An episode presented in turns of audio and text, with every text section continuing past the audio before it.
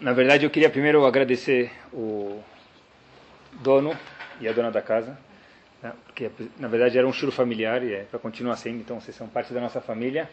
Mas é, quando eu falei para ele, falou, eu falei para ele essa semana que ele falou, ah, a certa Metchuvá, o churro tem que ser na minha casa. Eu falei, ah, se o churro tem que ser na tua casa, eu falei, mas já é a segunda, a terceira vez? Não, é a quarta vez. Eu falei, mas Hazaká, quando faz três vezes, tem que fazer sempre. Aí eu pensei que ia assustar, ele falou, não, com muito prazer. Então, pessoal, que Bezat Hashem, vocês possam vir sempre. Um, de algum jeito, vocês são fixos no shur, pelo menos no shur de Aseret Metchuvá. Sabe que uma vez contam que tinha um indivíduo que ele chegou, ele foi na casa do amigo dele e perguntaram para ele o seguinte: Olha, que oração? Aí o cara falou: Olha, eu não sei exatamente. Agora a gente sabe que oração, mas que oração? Ele falou: Exatamente, eu não sei que oração. Tem relógio? Falou: Não, relógio de parede também não. Mas eu tenho um chofar comigo. Chofar. Eu quero saber que oração. Você me fala que você tem um chofar? Eu, tenho um chofar. Falou, eu quero saber as horas, não quero chofar. Pode deixar comigo. O cara vai lá, abre a janela, toca o chofar alto. E falou, o que, que adianta? De repente ele escuta um vizinho gritando, né? Oh, são duas e meia da manhã, isso é hora de tocar chofar? E logo ele viu de verdade que o chofar fez ele descobrir a hora.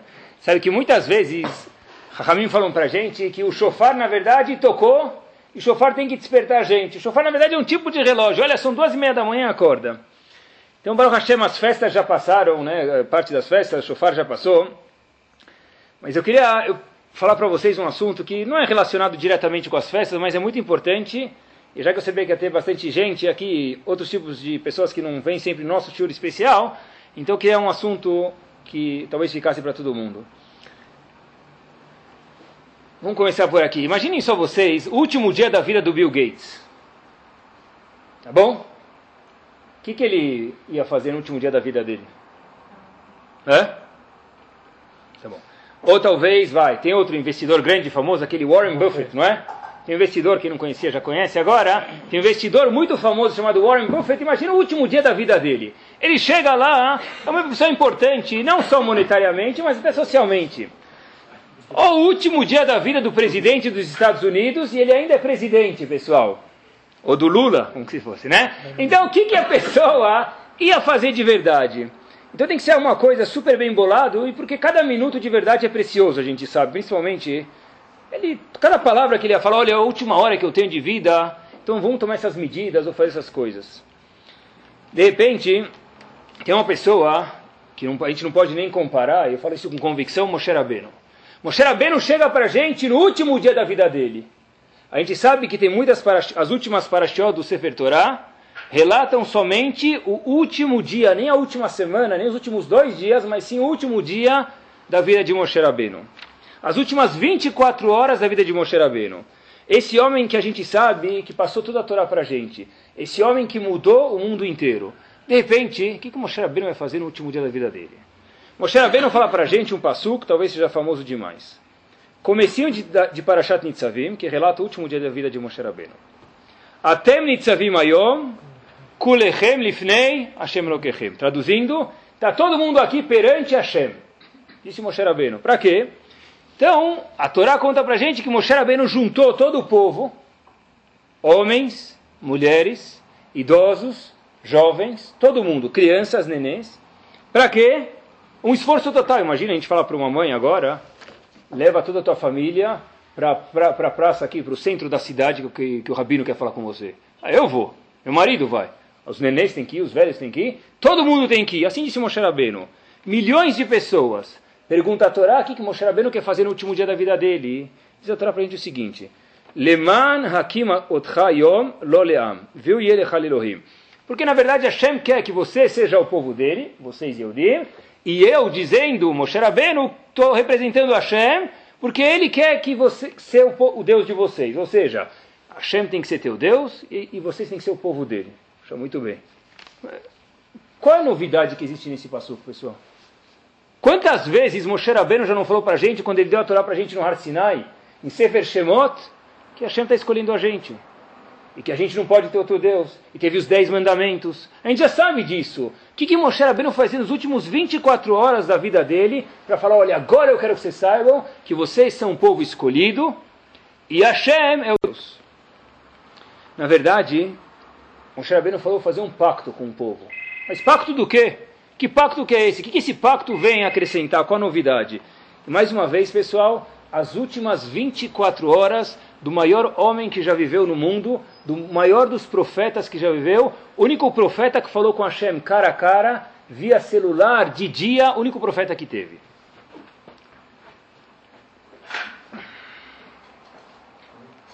Sabem que tem mais uma pergunta ainda, e a gente vai desenrolar o shur, tem uma ideia muito interessante aqui, talvez.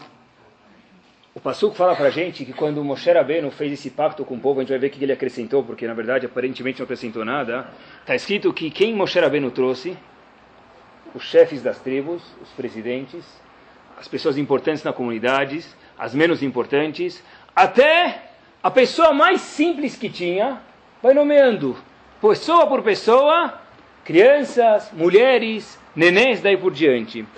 Tem um comentarista famoso na Torá chamado Ora Haim, ele pergunta, em vez de falar que Moshe Rabbeinu trouxe homens, mulheres, crianças, presidentes, pessoas importantes na sociedade, menos importantes, podia falar tudo isso em uma palavra. Qual palavra? Kulechem, o povo, todo mundo venha. E Moshe Rabbeinu falou, olha, vem A, B, C, D, fala todo o povo de uma vez, fala uma palavra, Kulechem. Essas são as duas perguntas. Primeiro, o que, que Moshe Rabbeinu acrescentou com esse pacto nas últimas 24 horas da vida dele? E segundo, por que a Torá especificou cada grupo de pessoas e não falou o povo inteiro que venha? Diz o Arachai Makadosh uma mensagem fenomenal para a gente, é o seguinte. E essa mensagem o Yodi tem que ter dentro do coração dele, pessoal. O que, que Hashem inovou aqui é um conceito chamado Arevut. Arevut quer dizer o quê? Obrigação que existe. Existe um conceito no Talmud, e o conceito que foi inovado no, último dia da vida de Moshe Rabbeinu, Kol Israel Arevim Zelazé, não Aravim, Aravim são árabes. Kol Israel Arevim, Arevim quer dizer o quê? São fiadores, são responsáveis, são obrigados um pelos outros. Ou seja, Moshe Rabbeinu juntou todo o povo nesse último dia de vida para falar para eles o quê? Olha, saibam agora que agora que eu estou indo embora do mundo, eu quero deixar uma coisa que vocês vão assinar por último aqui. O quê? Que você é responsável por ela, ela por você, você pelo teu vizinho, teu vizinho por você. Na verdade, pessoal, isso aqui tem que ser uma coisa muito importante.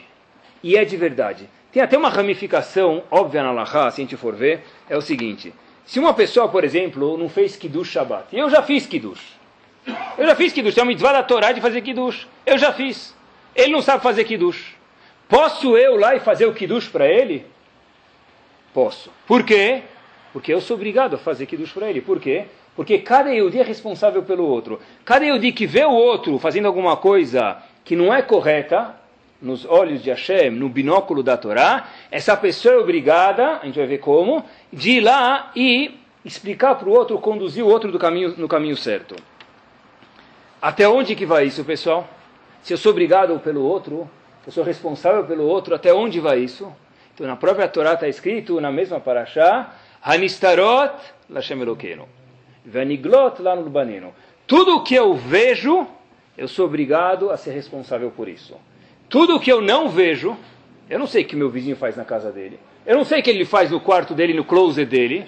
Por isso, é problema, entre aspas, de Hashem. Agora, tudo que está nos nossos olhos, na nossa visão, no que a gente vê no dia a dia, cada Yudi, homem ou mulher, responsável um pelo outro. É claro que, na verdade, uma pessoa pode ser mais responsável do que outro. Por exemplo, quem tem mais poder de fala? Quem tem mais poder de escuta? Uma pessoa que é culta, uma pessoa que é versada ou um ignorante? É claro que se o ignorante falar uma coisa inteligente, uau, mas ninguém vai escutar ele. Agora, se uma pessoa importante na sociedade falar uma besteira, vão começar a analisar, uhul, deve ter alguma coisa importante, deve ter um código atrás do que ele quis dizer, não é? Porque se ele é, se ele é dono de não sei o que lá, então ele deve ser uma pessoa inteligente, deve ser mesmo. Então o Passuco fala para a gente, pessoal, olha que fantástico. O Passuco diz, a Torá diz para a gente, cada palavra, cada letra da Torá, cada vogal é medida. O, a gente perguntou por que está escrito, está todo mundo presente perante Hashem. Moshe Rabbeinu chamou todo mundo para fazer um pacto com Hashem. A, qual a novidade do pacto que não tinha até agora? Arevut. Arevut é cada dia é responsável pelo outro. Esse é um pacto novo que Moshe Rabbeinu, no último dia de vida dele, cansou os pai, o pai e a mãe para trazer os filhos, todo mundo fazer parte disso. Por que, que não falou Kulechem? Kulechem quer dizer todo mundo. Teu Deus. Por que Moshe Rabbeinu especificou homens, mulheres, pessoas importantes, menos, menos, mais? Por que, que não fala Kulhem todo mundo de uma vez? Diz o Arachai Makador, sabe por quê? Para que você saiba. Já que nessa paraxá, já que hoje eu estou te renovando o conceito que cada dia é responsável um pelo outro, como eu vou saber quanto responsável eu sou pelo meu irmão? Não físico, mas Yehudi. Ou pela minha irmã. Como eu vou saber? Depende do seu posto na sociedade. A Torá falou para a gente cada palavra. Rashechem leshirtechem. Primeiro vem quem? As pessoas importantes. Eles têm um pool maior. E essas pessoas têm uma responsabilidade maior. Tem pessoas menos importantes, até que chegou na última pessoa, coitado talvez aquele analfabeto, ele também tem uma responsabilidade, mas a responsabilidade dele era muito menor. E por isso diz o Arachai Makadosh que cada palavra que Hashem falou para a gente, olha, não é todo mundo, porque não, a Torá não pode falar todo mundo, porque cada um tem uma responsabilidade diferente para com a sociedade. Cada um tem uma. Está escrito depois. Depois Hashem queria.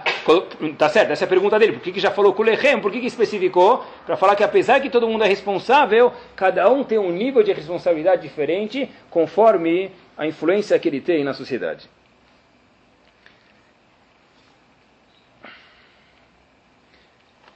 Eu li essa paraxá esse ano, a gente leu faz algumas semanas, e apareceu na minha cabeça uma pergunta. A novidade dessa paraxá é o quê? No fim do dia da vida de Moshe Rabbeinu, olha que cada dia é responsável pelo irmão dele. Tá bom. Se a gente conhece um pouco a Torá, eu vou lembrar vocês, bem atrás, dezenas de parashat atrás, o próprio Moshe Rabbeinu falou para o povo, Oreach, Torrecha Qual a tradução disso? Se você vê alguém fazendo alguma coisa que não é correta, vai lá e de uma forma sábia, é claro, adverte ele. Então o que, que essa paraxá vai ensinar para a gente? Que a gente é responsável pelo outro. Mas espera aí, dezenas de paraxás atrás já foi falado para a gente o quê? Adverte o teu amigo, o outro Yudi, outra Yudia. O que, que essa paraxá vai ensinar para a gente? Eu não vi isso escrito, mas uh, talvez seja isso, pessoal. Até agora, preste atenção, até o meio do Sefer Torah, até o fim, antes de acabar, se eu vi alguém fazendo errado, precisava falar para ele, olha, Habibi, poxa, não é assim que se trata a tua esposa. Não é assim que trata teu marido. Não é assim que se conduz no Shabat. Porém, essa era a minha obrigação. No momento que Hashem chegou, na última paraxá, e Moshe Rabbeinu foi lá com o mensageiro e falou, você é responsável pelo seu amigo, se ele não cumpre Shabat, é como se eu não estivesse cumprindo. Ou seja, até hoje, a responsabilidade era só eu falar para ele. E aí, se ele fez, se ele não fez, o problema não é meu. Daqui para frente, a responsabilidade de cada Yehudi é o quê? se o outro Yehudi não faz brahá quando ele come, e eu vejo isso, e eu não falo e eu tenho como falar, é como se eu não estivesse fazendo brahá. Fato é, de novo, que se eu já fiz kiddush do Shabbat, e ele não fez, por que eu posso fazer o kiddush para ele? Porque é como se eu não tivesse feito, então eu estou fazendo de novo para mim. Porque cada Yehudi é responsável de verdade um pelo outro. Abdalá também pode. Pode tá. Tem algumas brachot, talvez é, Bessamim, Bessamim é só a luz, a, como fala? Esh. que talvez tenha uma discussão. Mas é claro que pode. Todas as mitzvot, eu não posso colocar tefilim para o outro, tá? Não dá para pagar, olha, você põe tefilim toda vez por ano. Porque não dá, é um privilégio que cada Yehudi tem que ter. Mas cada coisa eu posso ir lá e eu sou, se um Yehudi não faz uma mitzvah, é como se eu não estivesse fazendo. Na verdade, pessoal, é incrível que todo mundo, é, mas até onde eu posso chegar? Sabe, eu vou contar uma história para vocês. Quando eles em Baltimore, o Rosh de lá já tinha falecido, que eu vou contar para vocês. O nome dele era Ruderman Zatzal. E ele uma vez contou, que, quer dizer, já não estava lá, mas uma pessoa me contou, que todo ano chegava uma pessoa que fazia questão de na Yeshiva entregar uma doação para a Yeshiva. Então, já que passou muitos anos, o próprio Rosh falou, olha, eu quero saber quem é essa pessoa para agradecer. Foi averiguar essa pessoa, alguém que não tinha nada a ver com Torá, nada a ver com religião ele falou para ele, olha, eu gostaria que você viesse no Yeshiva, queria te agradecer. Então esse indivíduo veio, o Rosh Yeshiva foi agradecer ele. O Yeshiva de Baltimore é uma pessoa muito importante. Falou para eu queria te agradecer, o que, que, te, que, que te causou ajudar a Yeshiva todo ano?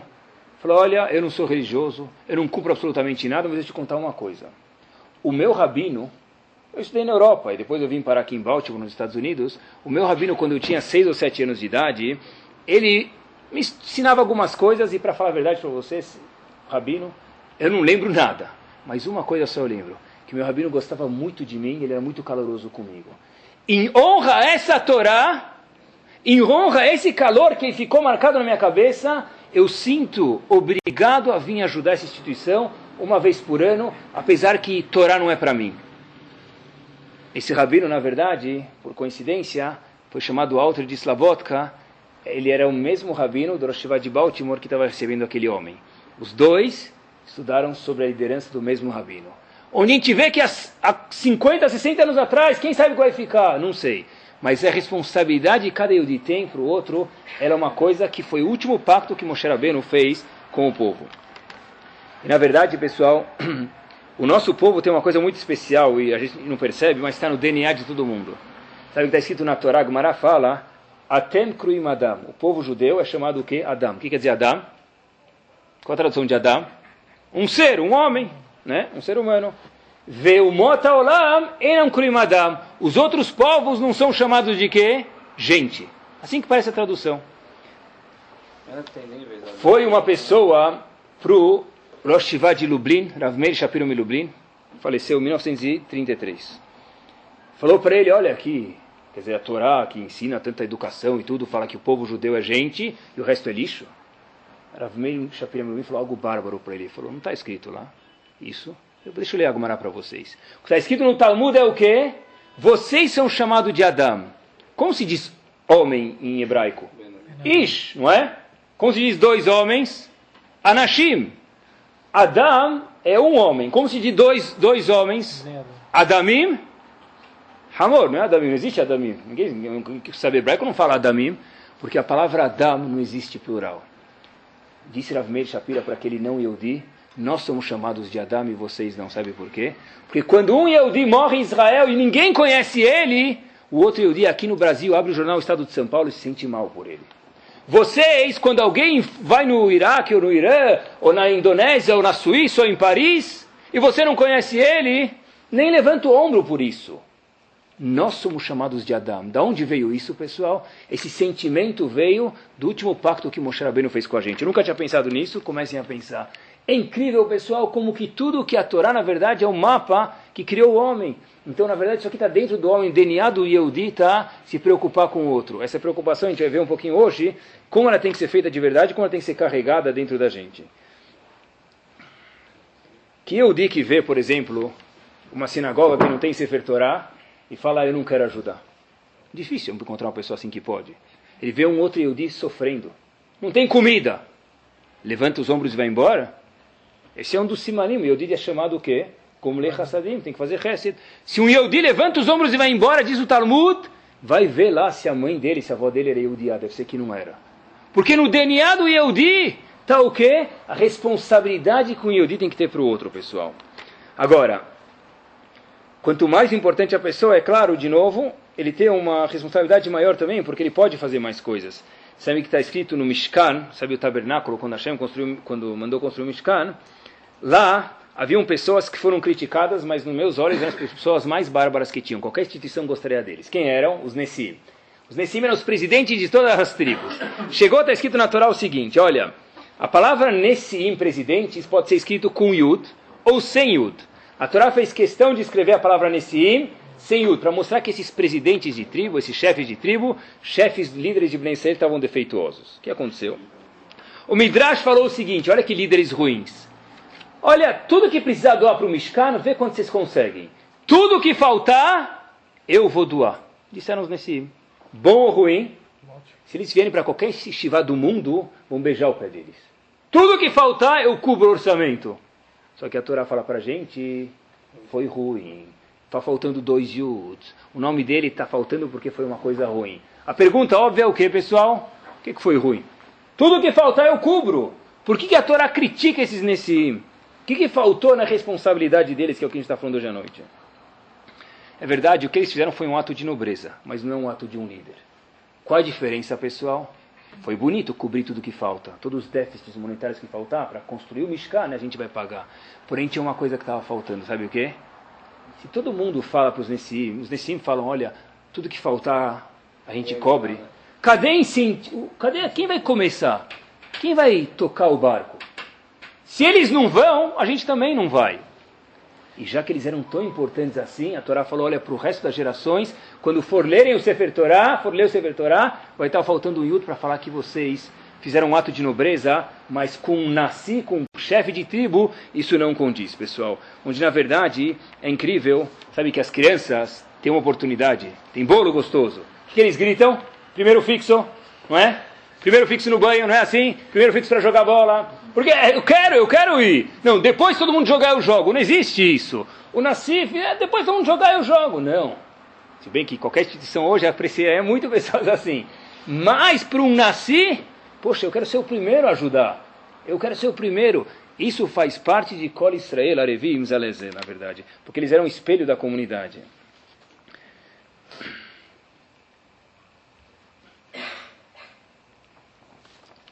E cada Yehudi, pessoal, quando ele se comporta de um jeito correto, mesmo sem a gente perceber, isso aqui na verdade é um dominó, sabiam um jogo de dominó?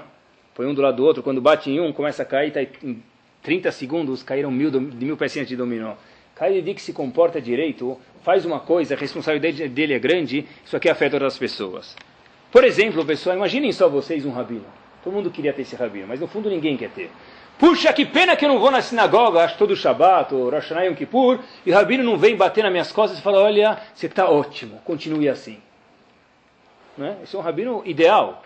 Ideal para alguém que quer escutar o que quer, mas não quer melhorar nada. Qual a responsabilidade de uma pessoa importante? É maior. Um rabino que, por exemplo, faria isso, tomara que não exista, é chamado o quê? Isso é chamado Hanifá em hebraico. Hanifá é o quê? Bajulação um dos grupos que não vai ver a Kadosh Baruchu na hora que ele achar necessário mostrar a redenção para a gente é o quê? Kat Hanifim, pessoas que bajulam o outro. Por quê? Porque se você é um, um Rav, uma pessoa tão importante assim na sociedade, é para isso que a gente quer você aqui, para ficar dando tapinha na costa das pessoas? Talvez também faz parte de incentivar as pessoas. Mas falou, opa, se o teu Shabbat está ruim, vamos melhorar, vamos, vamos parar de dar de carro no Shabbat. Vamos fazer brachá de tomar um copo d'água, pelo menos quando está em casa. Esse é o trabalho de uma pessoa importante. Educar os outros, é claro que, mais uma vez, de uma forma sábia. Essa obrigação que cada Yehudi tem para o outro. Sabe que, uma vez, conto até que tinha um indivíduo que ele foi uma, num... Tá, tem dificuldades na comunidade dele, falava para as pessoas, olha, por favor, eu quero ajudar, e falava, falava, ninguém nunca escutava ele, não melhorava nada. Então ele chamou um palestrante muito famoso, um outro bravo muito famoso, para ajudar a sinagoga. Falou, olha, vem na minha sinagoga falar um pouco sobre Shabat. Ele começou a falar sobre Shabat, não sei o que lá.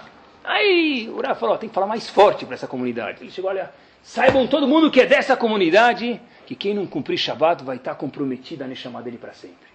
Aí todo mundo assustou. Saiba todo mundo que quem não cumprir Shabbat, aí começou a falar, falar, todo mundo com medo, não sei o que lá.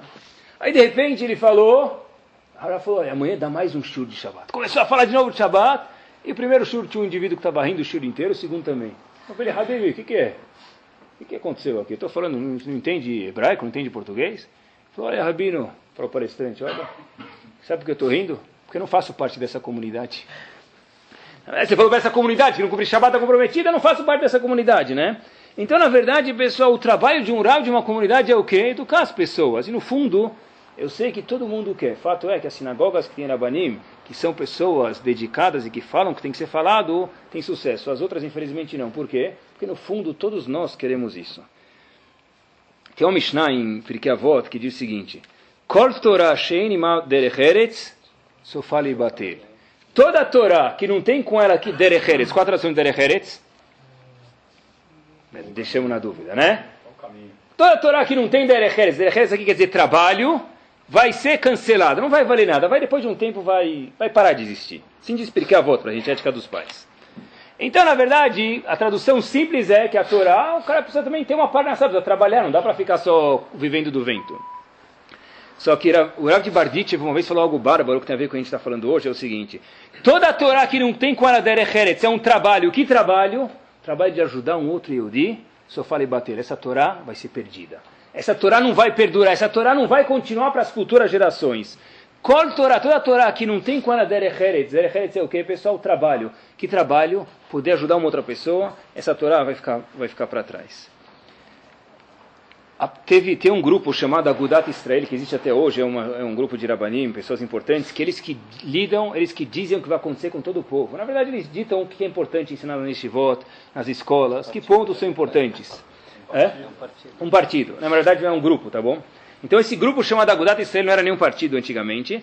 A primeira reunião deles foi em Viena, 1923. Quem era o chefe, da, chefe desse grupo? Quem vai sentar lá em cima?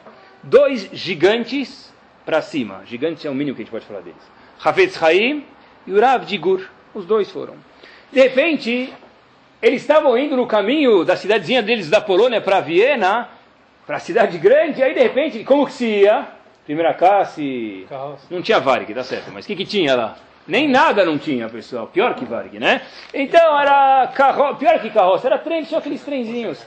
E sentaram os dois no trem, saíram da cidade deles, em direção a Viena, para a primeira eh, junção, primeira vez que até essa convenção de Agudat Israel em Viena, 1923. Cada cidade que o trem parava, desciam pessoas e subiam outros. Só que todo mundo sabia que quem estava lá dentro, os dois maiores homens da geração, Hafetz Haim e Rav Então, de repente, todo mundo queria sair, pegar uma brachada deles, falar oi para eles, pedir um conselho para eles. Na primeira parada, saiu Rav Digur e Hafetz Haim foi atrás. Na segunda também. De repente, o Hafetz Haim pergunta para o Rav Digur o seguinte, Rav, cada vez que a gente sai aqui na frente, sabe quanto cavod dão para gente, quanto respeito dão para gente? Você não tem medo que você vai perder esse respeito no seu Olamabá? Porque está escrito que o respeito que dão para a pessoa indevidamente, e a pessoa se aproveita disso, esse, esse é um saque que ele está fazendo do cartão dele, do banco do Olamabá. Você não tem medo que através desse respeito que você está recebendo agora, você vai perder lá no Olamabá? Disse o Rebbe de para eles, olha que fantástico, pessoal, o seguinte, olha, faz tempo, quando decidi ser líder desse povo, do meus Hassidim, eu decidi uma coisa eu estou pronto a perder meu Olamabá para ajudar o Olamazé dos meus irmãos. Repito, eu estou pronto a talvez perder meu Olamabá para poder ajudar o Olamazé dos meus irmãos. Por quê? De onde eles aprenderam isso? Kol Israel Arevim Zelazé. Onde, na verdade, os líderes da geração sabem de verdade que cada um tem uma responsabilidade para com o outro, pessoal. Uma vez o Havetz Haim falou que daqui 120 anos, ou na hora que Hashem achar necessário, mais uma vez, eu faço questão de falar isso para a gente não se confundir, que é tal data ou tal data, que os Dolim falam para a gente que a data só tem alguém que sabe, Kadosh Baruch Hu. Quando Hashem achar de verdade, que a Geulah tem que chegar, Hafetz Haim disse que Hashem vai pegar, revelar em público cada coisa que um Yehudi, homem ou mulher, fez para que a comunidade andasse adiante. Cada coisa que ele fez para a parte de Torá, espiritualidade, Ruhaniut e Hadut fosse para frente. E às vezes eu pergunto para mim mesmo, e se vocês quiserem aproveitem, deixa e perguntem para vocês também, o que, que, que Hashem vai falar? O que, que Mashiach vai falar de mim? O que, que eu fiz? O que, que eu fiz para Ben Israel andar para frente? Está escrito que no futuro, de novo, o Hafetz Haim testemunhou isso, ele pegou o Midrash e contou que Hashem vai falar para cada pessoa o que, que você fez para a comunidade. E tudo que a gente fez, cada fio de cabelo literalmente que a gente fez, vai ser divulgado. Cada coisa, seja monetariamente, seja uma ajuda com uma mão, seja uma ajuda com uma dica, seja uma ajuda numa sinagoga, numa estivá, numa instituição de pobres. Quem não pode ajudar, pessoal?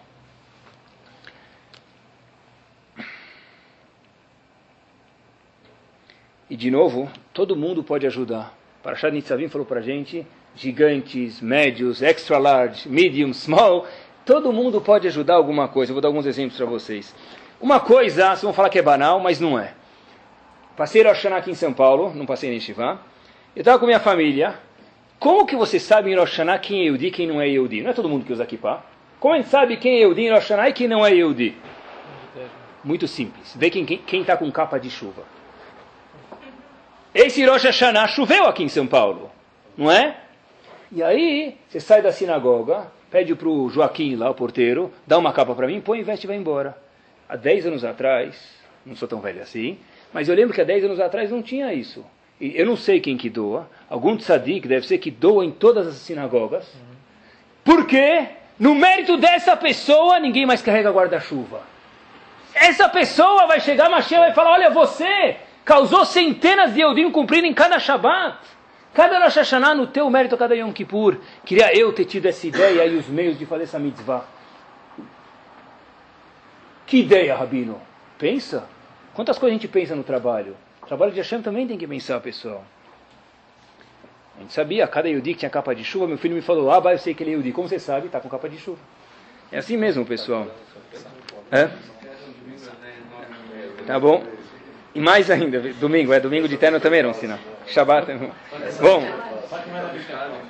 pessoal, os Chachamim falam pra gente, tem uma liquidação hoje em dia, tem um tipo de liquidação, vamos chamar assim hoje em dia,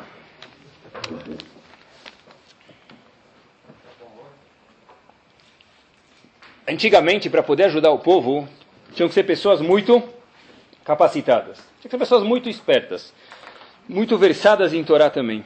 Hoje em dia, já que o povo precisa tanto de pessoas, como todos nós aqui, Hashem dá uma liquidação e fala, mesmo que pessoas talvez não sejam tão grandes, sem querer, Deus me livre, diminuir nenhum de nós, eu vou dar um mérito para ele se ele quiser de verdade. Por exemplo, quantos Kolelim tem aqui em São Paulo, Baruch Hashem? E que sem eles a nossa cidade não seria, eu posso falar, quem, não, quem fala que é mentira é porque não tem conhecimento que a nossa cidade não seria 20%, 20% é exagero já do que é hoje. Tem pessoas que estão lá atrás, não só bancando isso, cuidando do bem-estar, cuidando como que se faz, como não se faz. Essas pessoas, eu não tenho nada a ver com cole nenhum, por isso que eu posso falar. Ah, não estou procurando dinheiro para ninguém, não tenho nada a ver. Mas é importante saber, pessoal, alguém tem que falar isso para a gente. É um mérito que está na nossa mão. Cole estrela levim lazelazé, obrigação, últimas 24 horas de Bill Gates. Leavdi, as últimas 24 horas de Moshe Rabbeinu era o quê?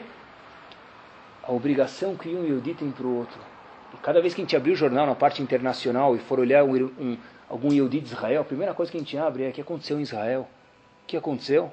É porque dentro do nosso DNA está escrito isso. Se preocupar um pelo outro, pessoal.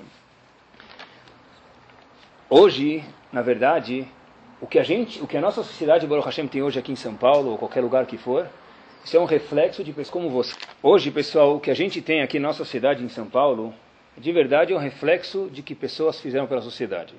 O que vai ter daqui a 10 anos ninguém sabe, amanhã, daqui a 6 meses ninguém sabe. Mas o que tem hoje é único exclusivamente porque pessoas fizeram pela comunidade, pessoal.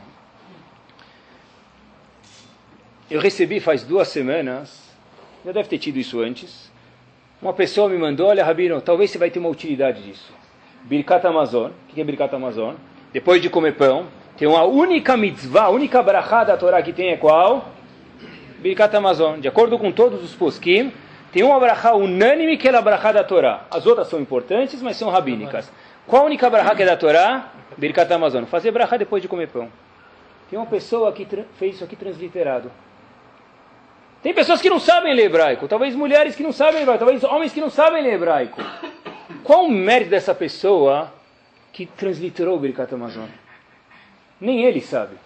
Amanhã tem um cara lá em Sergipe fazendo Birkat Amazon por causa dele, o Birkat Amazon chegou lá. Ninguém sabe. Ou aqui em São Paulo também é mérito. Então, na verdade, pessoal, a gente vê que a pessoa tem que procurar mitzvot. Porque a única coisa que vai ficar depois de 120 é o que, pessoal? A parte de Torá que ele tem. Todo o resto não vai. É importante, no, devido momento, não negando isso, mas o que faz ficar de verdade para a pessoa é o que ele fez para ele, para a família dele, e principalmente para a comunidade.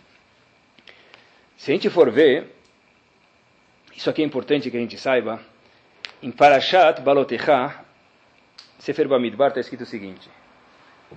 Quem que era importante no Betamigdash? Tinha dois grupos de pessoas que eram muito importantes. Quem eram? Kohanim. Os Kohanim eram os português, se tivesse na Torá, três palavras iguais. Bam, bam, bam, bam, bam, bam. Né? Pessoas super importantes. Os Kohanim, sem eles, nada no Betamigdash funciona. Mas havia uma pessoa que de verdade trazia, um grupo de pessoas, uma harmonia musical no Betamigdash. Quem eram eles? Os Levim. Os Levim todos eram o que nós somos no chuveiro. O quê? Cantores. Só que eles tinham fora do chuveiro, né? Eles no Bet... Eu, pelo menos, só canto no chuveiro, graças a Deus. Então, pessoal, os Levim, na verdade, eles cantavam no Mishkan, no Betamigdash. De repente, a Torá fala para a gente, para Shat Balotecha, Kach et Levim. Hashem fala para Moshe Rabbeinu, vai pegar os Levim. Irashi explica sobre isso o seguinte, preste atenção. Ashrechem shetiskuliot shamashim lamakom. Olha, vocês têm sorte, Levi, vocês podem servir a Hashem. Cantar no Betamigdash é um dos serviços do Betamigdash. Vocês têm sorte porque vocês podem fazer isso. De novo, onde aparece isso? Em Parashat Balotecha. Só para situalizar vocês, situar vocês. Parashat Balotecha fica em Sefer Bamidbar. Os Levim foram escolhidos antes do Sefer Bamidbar. Rav Gifter, o Rosh Tel passado, fez a seguinte questão. Por que que Moshe Rabbeinu, depois de muito tempo, foi chamou os Levim e falou, olha, vocês têm muita sorte de ser nomeados, ter a nomenclatura de Levim, pessoas que vão trabalhar no Mishkan. Se eles foram escolhidos antes, quando eles foram eleitos, devia falar para eles, olha, Habibi, puxa, agora é tua vez, vai, aproveita, não perde oportunidade. Eles já foram eleitos, já foram escolhidos depois, falaram o quê? Vocês têm sorte. Já foram escolhidos, agora não precisa empurrar eles. Diz Rav Gift era algo fantástico e se aplica para a gente nos nossos dias. É muito fácil ser eleito, pessoal. Tem um monte de instituições que têm presidentes honorários. Não é? Talvez alguns honorários fazem alguma coisa. Deus me livre, não estou. Eu não sei o que, tá? Mas eu estou dizendo assim, tipo, rainha da Inglaterra, que tem o título, tem a coroa na cabeça. Carreta Levi! Lá no começo, ser escolhido Levi, disse Moshe Rabbeinu. Assim explica Rav Gifter, era fácil. Todo mundo queria ser Levi. Eu quero ser, eu quero ser, eu quero ser, eu vou, eu vou, eu sou Levi, eu vou trabalhar. Na hora do vamos ver, na hora de colocar a mão na massa, todo mundo começou a fazer o quê? Com licença, eu tenho um compromisso agora. Tenho uma ligação, estou ocupado, estou trabalhando demais, tenho que viajar, tô, eu preciso ir no banheiro, não tô consigo, estou ocupado agora. Moshe Rabbeinu, Hashem falou para Moshe Rabbeinu o quê? Kachetalivim. Quer dizer Kachetalivim? Chama eles. Explica para eles a importância disso. Por quê? Porque na hora de ser eleito é fácil. Na hora de colocar a mão na massa, de verdade, precisa ser o que se diz em árabe, o quê? Um mensch. Sabe o que é um mensch em árabe? Um grande homem, Yiddish. Na verdade, vai ser um homem de verdade, um homem que vai trabalhar pelos outros, porque onde todo mundo fala dele, é fácil ser um líder. Também é um mérito. Mas tem coisas que as pessoas não sabem. Tem muitas pessoas que aqui estão sentadas e não aqui também, que trabalham por causas assim, pessoal. E essas pessoas de verdade, que é o orgulho de Hashem. Essas pessoas, quando troncar o shofar de Mashiach, que nem tocou em Rosh que vai estar no som do shofar, o anúncio, olha, por causa de você, de você e de você, homem ou mulher, que nós estamos aqui hoje em dia. Quando a gente chega, no, coisas, olha, olha até onde vai a nossa obrigação para o próximo, olha como, quem que não pode fazer isso? Hashanah, Yom Kippur, Sukkot, Pesach, Shabbat, chega na sinagoga. Por que, que só o rabino precisa pedir silêncio? De novo, eu não sou rabino de uma sinagoga em São Paulo. Por que, que só o rabino precisa pedir silêncio? Não sei, não tem nenhuma razão para isso. Quando que funciona de verdade? Quando as pessoas que lá estão sentadas falam, olha, com licença, quer conversar? Na sinagoga, só que do lado de fora. A sinagoga é um lugar feito para quê? Se alguns não sabem, Tfilá. Uma pessoa me contou, pessoal, que foi num lugar, falou, olha, eu fui Rashaná e não consegui ficar lá. Porque eu escutava mais meu vizinho, é sempre a mesma coisa. A deixa a vida inteira falar disso. Um dia de Rashaná, quanto está o dólar, um dia não consegue desligar. Vai, isso, é um, isso, é um, isso, é um, isso é uma tristeza, pessoal. Eu, eu conheço lugares, eu conheço lugares, em, eu conheço lugares que o silêncio funciona, pessoal, porque se é um ringue, pessoal, não tem Se é um ringue, o rabino versus o público, não funciona. Se todos estão indo no mesmo caminho, que o público fala, olha, quando alguém está conversando do lado e falou uma palavra, tudo bem. Mas se ele vai lá na sinagoga para contar todo o estadão do ano inteiro, agora acabou a Rosh ele quer contar todas as notícias do ano inteiro, vai estar, quem Hashem abriu a boca do burro de Bilão, abriu a boca dele, não para de falar agora, não é? Então, é, eu, eu sou obrigado pelo, eu não tenho nada a ver com ele. Quando ele conversa na Tufilá, isso aqui é responsabilidade minha. É claro que se eu vou falar para o presidente da sinagoga, ele vai falar quem é você. Mas tem pessoas que vocês têm acesso que vocês podem falar. Puxa, olha, se ele me falou, deve ser que é importante. Imagina que todo mundo começa a falar isso. Vai ter uma hora que quando alguém for falar silêncio, vão brigar com ele, não é? Mas é assim mesmo, pessoal. Colhe estrela, vinhos e lazer, isso é uma obrigação que a gente tem. E agora eu vou fazer a pergunta para vocês de um milhão de dólares. Eu sei que vocês não vão responder. E eu também não vou pagar. A pergunta é a seguinte, pessoal. Quem foi o maior líder do povo? A gente começou com ele, o astro da noite, Moshe Rabbeinu. Tá bom? Que, que Moshe Rabbeinu fez? Só para vocês terem uma ideia, deu a Torá inteira para a gente. Na outorga da Torá no Har Sinai, está escrito que não havia uma pessoa que estava defeituoso. Por exemplo, uma pessoa que era gago tinha dificuldade de falar, se curou. Uma pessoa que era cego, aleno, enxergava. Uma pessoa que era paralítica, via. Porque a Torá é perfeição e as pessoas tinham que estar no estado de perfeição quando receberam a Torá. A pergunta de um milhão de dólares que não sei se vocês nunca fizeram para vocês mesmos, eu fiz no ano passado. Oh, pena que só ano passado. Mas a pergunta é a seguinte, pessoal. Peraí, Moshe Hashem curou todo mundo menos um indivíduo. Quem? Ele mesmo. Moshe Rabbeinu. Moshe Rabbeinu, o maior dos profetas, Foi falar com Bill Gates cara a cara, com o Paró. Paró era um rachá, mas era muito inteligente. Uma pessoa de influência grande. Egito era potência mundial. Eu poderia... Peraí. Com todo respeito, mas é esse tipo de líder que você manda? Moshe Rabbeinu até diz, olha Hashem, por favor, não me manda, é uma vergonha. Hashem falou, eu vou mandar Haron, mas você vai junto porque você vai ser o líder. A pergunta é, por que Hashem não curou Moshe Rabbeinu? Que curasse Moshe Rabbeinu! Curou o mundo inteiro, o maior líder, ele que vem representar. Agora vai chegar alguém representar os Yehudim para o governo brasileiro, vamos dizer. Vou mandar uma pessoa, não interessa quem, vou mandar uma pessoa agora de bermuda mesmo que for aquelas havaianas que hoje em dia estão na moda. Bermuda, havaiana, camisa regata e boné para trás. Que vergonha isso! Leavdil, Moshe Rabbeinu, Leavdil, com problema de ser gago, por que Hashem não consertou isso, essa dificuldade de fala dele? Eu escutei a seguinte resposta, pessoal, é verdade. Porque, não, ninguém pediu na hora, na hora da outorga da Torá, todo mundo foi curado. Tá? tá bom, agora foi depois. Mas, de novo, ele também não foi curado depois e antes, por que Hashem não curou ele? Pegou o líder com dificuldade com esse problema. Resposta pessoa é muito simples, pessoal. Porque Moshe Rabbeinu pode, mas eu não. Moshe Rabbeinu era Moshe Rabbeinu. Eu sou Caraguila, não sou Moshe Rabbeinu. Hashem veio falar o quê? Você, para mim, está errado. Porque Moshe Rabbeinu tinha os seus defeitos e com seus defeitos foi quem mais fez para Bnei Israel. Quem mais fez para vencer até hoje? Moshe Rabbeinu. Com todos os defeitos que ele tinha, eu sou gago. Quando ele vai trabalhar, ele esquece os defeitos dele. Quando é para ajudar a comunidade, ah, eu não posso. Estou com dor, gemal do mombra. Estou com dor no braço. Ele faz aula de tênis 12 vezes por semana. Para ajudar a comunidade, está com dor no braço. Moshe Rabbeinu era gago. Falou, olha, para ajudar a comunidade, é uma vergonha, Hashem. Aharon vai, tudo bem, eu vou junto com ele.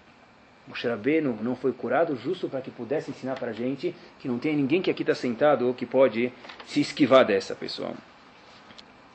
Tem um indivíduo que vocês nunca ouviram falar nele, Yosef Rosenberger. Já ouviram falar? Alguém vai falar que sim, né? Nunca ouviram falar. Tá bom. Esse indivíduo morava em Viena e depois mudou para Nova York. Vocês sabem que... Conhece, né? Ninguém conhece. Mais um milhão, pessoal. Ninguém conhece. Então, pessoal, presta atenção. Esse Yosef Rosen, eh, Rosenberger, história verídica, tem uma coisa escrito na Torá que não se pode usar numa roupa lã e linho. Até 100 anos atrás, era um passuco na Torá que ninguém nunca sabia como praticar isso aqui. Esse indivíduo pegou a técnica, aprendeu cientificamente como ver numa roupa, num microscópio, como tem lã e linho, formou pessoas e até hoje em todos os lugares do mundo tem laboratórios de chatnês que verificam se um terno tem lã e linho. Por quê? Porque aquele indivíduo foi Mesaquerabim. Aquele indivíduo teve o mérito, e quando tocar o chofar de Mashiach, vou anunciar ele.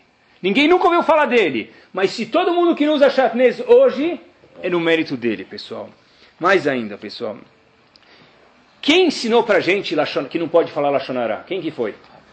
Quem foi? Fala alto. Hafetz Haim. Mentira. Mentira. Quem ensinou pra gente que não pode falar Lachonará foi quem? Hashem. Está escrito na Torá. Por que, que todo mundo que acha que foi que Hafetz Haim? Porque o Hafetz Haim divulgou. Que nem esse Yosef divulgou o Shatnez, Hafetz Haim divulgou o Lashonará. Que nem que talvez a gente possa divulgar alguma coisa. Com a internet está fácil. É? Com a internet está fácil. Fada, usa os meios e seja uma boa pessoa, melhora a comunidade. Todo mundo pode ajudar, pessoal. Se a gente pode usar as coisas para o bem, por que não? Sabe que tem um programa nos Estados Unidos chamado Dirshu, vocês não conhecem talvez. Dirshu é, na verdade, um programa onde tem mais de mil pessoas inscritas, que eles fazem cada tanto tempo provas de páginas do Talmud. Como começou isso? Ninguém sabe. Né? Imagina hoje, pessoal, tem mais de mil pessoas no mundo e cada semana sendo para fazer provas de dezenas de páginas de Gemara. Como que funciona isso? Ninguém sabe. Mas de novo, a Kadosh Baruch Hu sabe. De novo, Kol Israel Levim Zelazé. E não precisa ser um Rá para fazer isso. Sabe que tinha uma pessoa na Estival onde estudava, o filho dele estudava lá, o nome dele é Avi Schumann, ele está vivo hoje e mora em Manzi. Tem um projeto que tem ainda em alguns lugares do mundo chamado Seed Program. Seed Program é o seguinte, eles pegam um Bahurim, pessoas de Yeshivot, e nas férias deles, algum período das férias, eles mandam esses Bahurim, se eles querem, para um lugar menor, mandam um grupo de 10, 20 Bahurim para ensinar as pessoas que vão naquela comunidade. Até hoje existe isso, esse programa já veio para o Brasil algumas dezenas de anos atrás. Quantas pessoas fizeram chuva por causa disso, ninguém sabe. Ah, mas o que, que tem? O que, que foi? Precisa ser um Rav de barba grande. Moshe Rabbeinu era gago. E esse Avi Schumann é um balabaita, é um vendedor que eu vi ele na minha cara dezenas de vezes. Não tem ninguém, não precisa ser vendedor. Mas pode ser também, não tem ninguém, pessoal, que está isento. Kol Israel, Arevim Zelazé. A maior estivá do mundo é chamada estivá de Leikut. Qual o fundador desse estivá? Rav Aaron Kotler. Esse nome é bom ficar nos nossos ouvidos, porque esse nome é o estrela do judaísmo, Rav Aaron Kotler. Ele fundou a maior estivá do mundo, Lakewood, nos Estados Unidos. Ele falou uma frase, ele tem um livro chamado Mishnah Trabaron, ele falou a seguinte frase. Aolamit Kayem, o mundo judaico, ou talvez o mundo total, mas judaico com certeza, só existe. Somente por causa daquelas pessoas que se sentem uma obrigação para com a comunidade. Tem muita gente que sabe vir, quando vê o sorvete na mesa, pegar, um, um pegar uma, uma colherada. Alguém colocou o sorvete na mesa, alguém colocou os bolos aqui, alguém colocou a comida aqui. É comprado, mas alguém se preocupou em colocar, em servir, em comprar.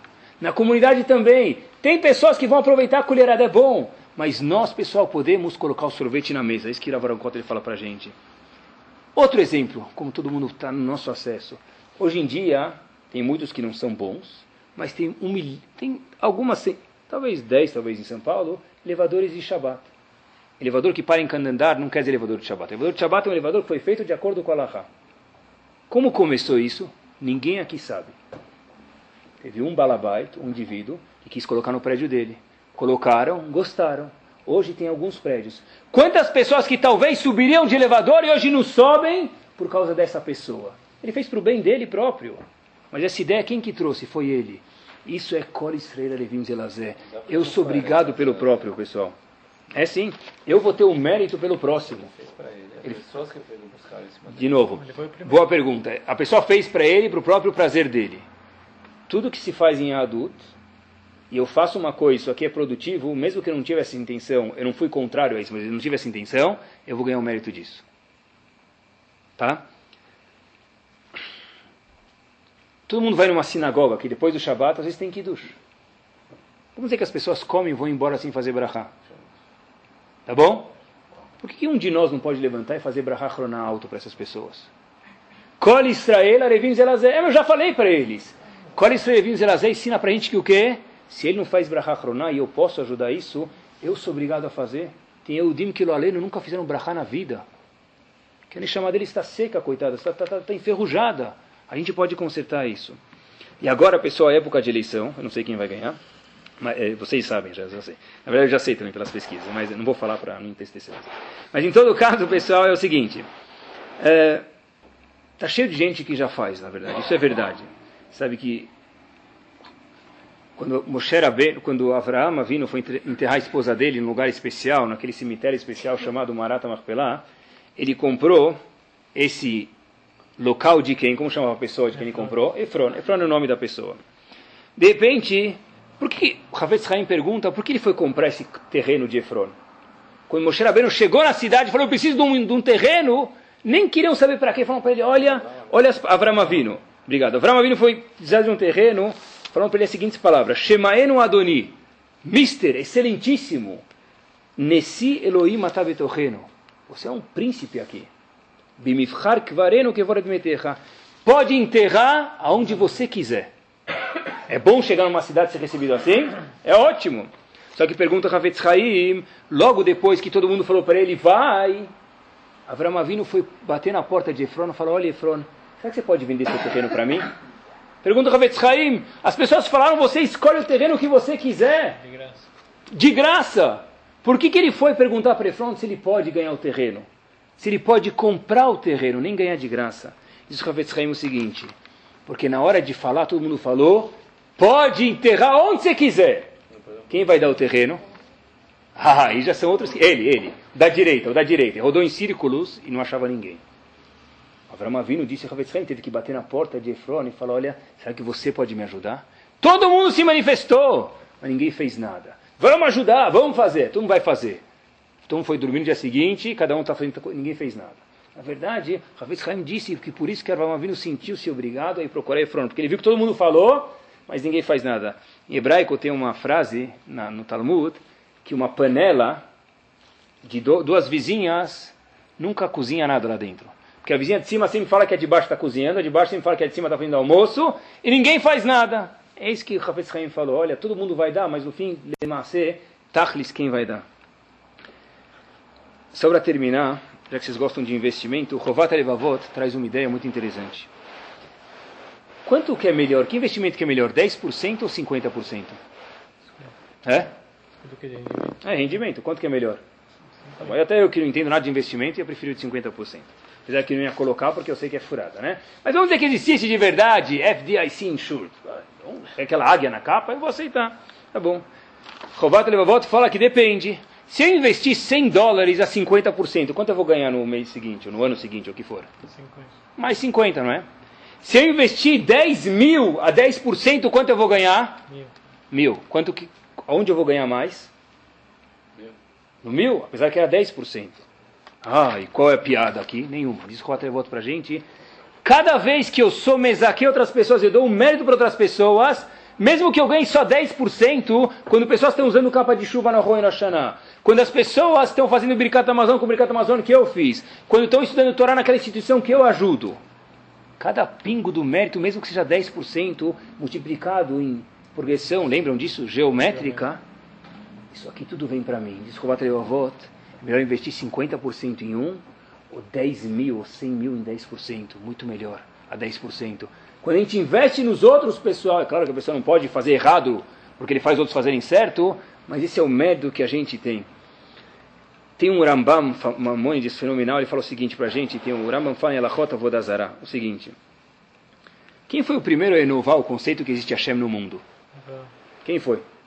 Avram, não é? Então, de novo, olha que interessante, a gente estuda a mesma Torá toda vez, e às vezes tem coisas que deviam pegar o anzol e puxar nossa orelha, pessoal.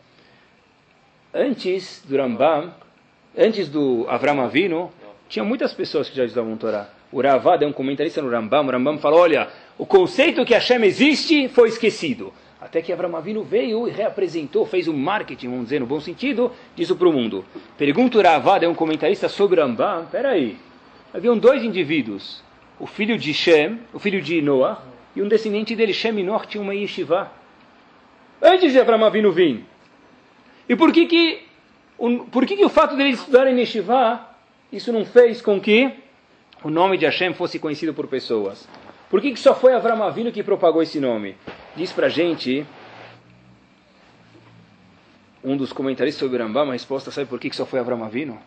Porque esses dois, apesar de novo, todo mundo é obrigado a estudar a Torá, mas eles estudavam Torá, e quem estava fora, eles não tinham obrigação com a Israel Vimos Elazé. Avram Avinu também não, mas foi procurar isso. Avram Avinu falou, eu preciso ajudar os outros. Só Avram Avinu que conseguiu trazer o nome de Hashem de volta para o mundo. Uma vez o Rashi de Baltimore falou, certeza Hashem e Noah devem estar no Lamabá. Mas por causa deles, hoje em dia a gente não tem nenhum Yehudi aqui. Por quê? Porque eles não fizeram nada para a comunidade. Por isso diz o Rambam textualmente, quem que ajudou a gente?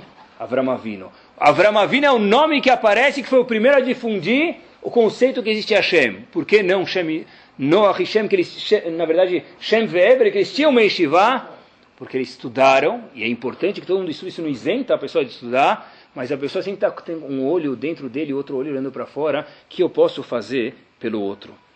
Diz Avaron Kotler, essa foi a grandeza de Moshe Rabbeinu. Moshe Rabbeinu está escrito o seguinte, a gente sabe que Moshe Rabbeinu era tão grande, está escrito, Vaigdal Moshe Vayetze Elachiv. Moshe Rabbeinu cresceu e saiu fazer o quê? Ver o sofrimento dos irmãos dele no Egito, apesar que Moshe Rabbeinu não estava sendo escravizado. Diz Avaron Kotler, Rosh Vadileiko de novo, como vai Igdal Moshe, como Moshe Rabbeinu cresceu, através de que ação? Aliedei, através Vayetze Elachiv. Moshe Rabbeinu virou Moshe Rabbeinu que ele era, porque ele trabalhou sobre si, é claro, mas ele foi ver o que ele podia fazer para os outros. Só vou terminar com uma pequena história, para que fique marcado isso para a gente, Bezat Hashem. Sabe que na Rússia era proibido estudar a Torá. A história, na verdade, vai no começo do século XX. E quem estudava a Torá, a gente sabe, já contei algumas vezes para vocês, quem já leu em livro de história, sabe que estudar a Torá era que nem fazer uma coisa gravíssima aqui no Brasil. Qualquer coisa. Crime grave. Uma criança bate numa porta, na porta de uma, desculpa, um adulto bate na porta de uma casa, abre a porta, abre a porta. E o dia abre a porta, fala que eu posso te ajudar. Meu nome é Moshe, estão me procurando e eu, por favor, queria que você me ajudasse. Então o dono da casa falou, sabe o que? Fica lá no canto da sala e eu vou fazer tefilá, você faça tefilá também, que ninguém vai te procurar aqui. Pro azar deles, bateram na porta, a polícia vem e fala, olha, eu estou procurando o Moshe que mora em tal e tal rua e escutei que ele veio para cá. O dono da casa, com uma frieza total, diz, quem? Nunca vi mais feio. Moshe? Nunca ouvi falar. Não tem ninguém com esse nome aqui. Fecharam a porta e foram embora. Esperaram meia hora, uma hora. Acabou. O homem nunca mais voltou. Ele foi embora. A história aconteceu. Na Rússia houve uma troca de governo, pessoal. E esse, de repente, esse indivíduo, dono da casa que salvou aquele Moshe, foi obrigado, veio dois policiais chamar ele para ir para o governo. Então ele estava morrendo de medo, falou, puxa, agora o que vai acontecer? Vão me matar, descobrirão que eu salvei, que eu cuidei de uma pessoa e fui contra a lei. Ele foi correndo lá, morrendo de medo, falou terrelim, tudo que ele sabia de cor, chegou lá na frente do, da corte, e aconteceu foi o seguinte. Chega um indivíduo e fala para ele, você lembra de mim? Não. Você salvou a minha vida. Eu sou Yehudi também, você salvou a minha vida. Isso aconteceu na Rússia. E, na verdade, o que, que eu posso fazer por você? Nada. Não quero que você faça nada. O maior prazer que eu tenho é saber que eu te salvei. Posso ir embora? Falou, não. Já que você não, não, você não quer que eu faça nada por você, eu vou te contar algo. Hoje a situação aqui na Rússia para todos os Eudim só melhorou no mérito que, graças a Deus, eu consegui subir no poder. E eu subi no poder graças àquela uma hora que você trancou a porta e falou, eu vou cuidar desse menino. E quando os oficiais russos bateram na porta, você falou, nunca vi moche nenhum aqui.